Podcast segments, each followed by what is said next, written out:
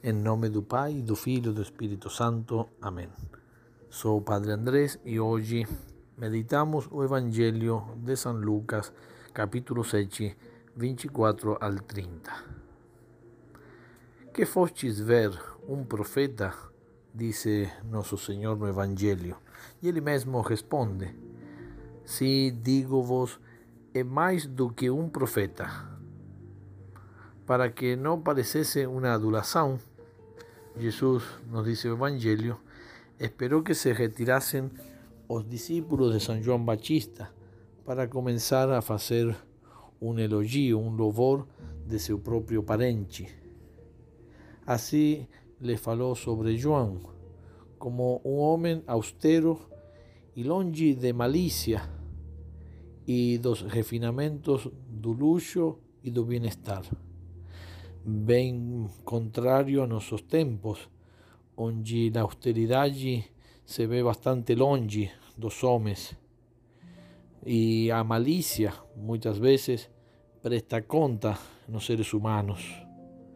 E sem falar o refinamento de tantos homens que vivem em um bem-estar e em uma vida bastante desordenada. Nosso Senhor coloca a João como un hombre austero, longe de malicia y de refinamentos do luxo. João levava uma vida rude e difícil, fiel a sua missão que le tinha sido eh, encomendada por Deus, que foi de ser o precursor, de preparar o caminho para as exigências do Evangelho que nosso Senhor vinha pregar.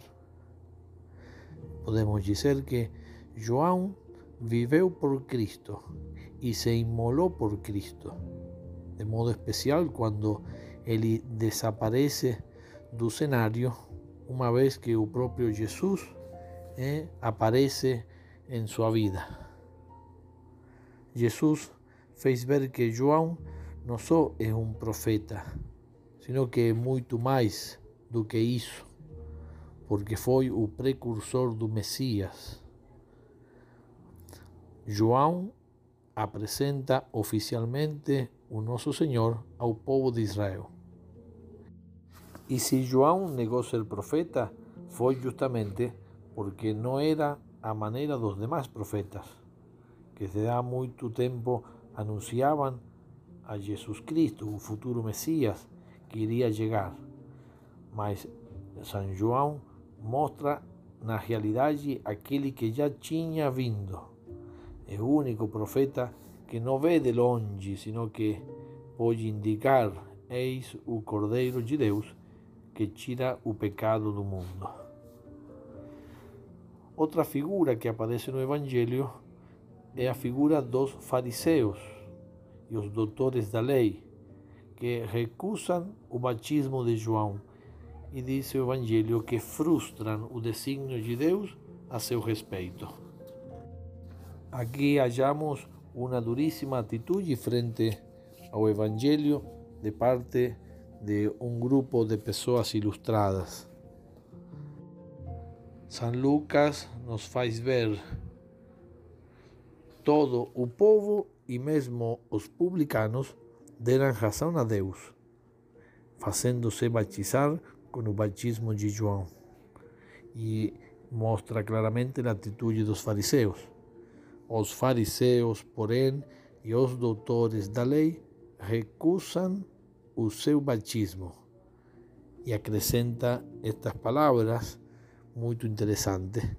Frustraram o desígnio de Deus a seu respeito. Não se pode falar com maior dureza e precisão sobre os que se negam a aceitar a mensagem do Divino Mestre.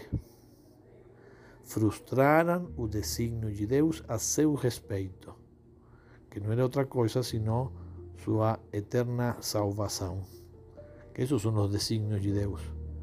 O desígnio de Deus a nosso respeito é que todos os homens se salvem, como diz na primeira carta de Timóteo, e que cheguem ao conhecimento da verdade.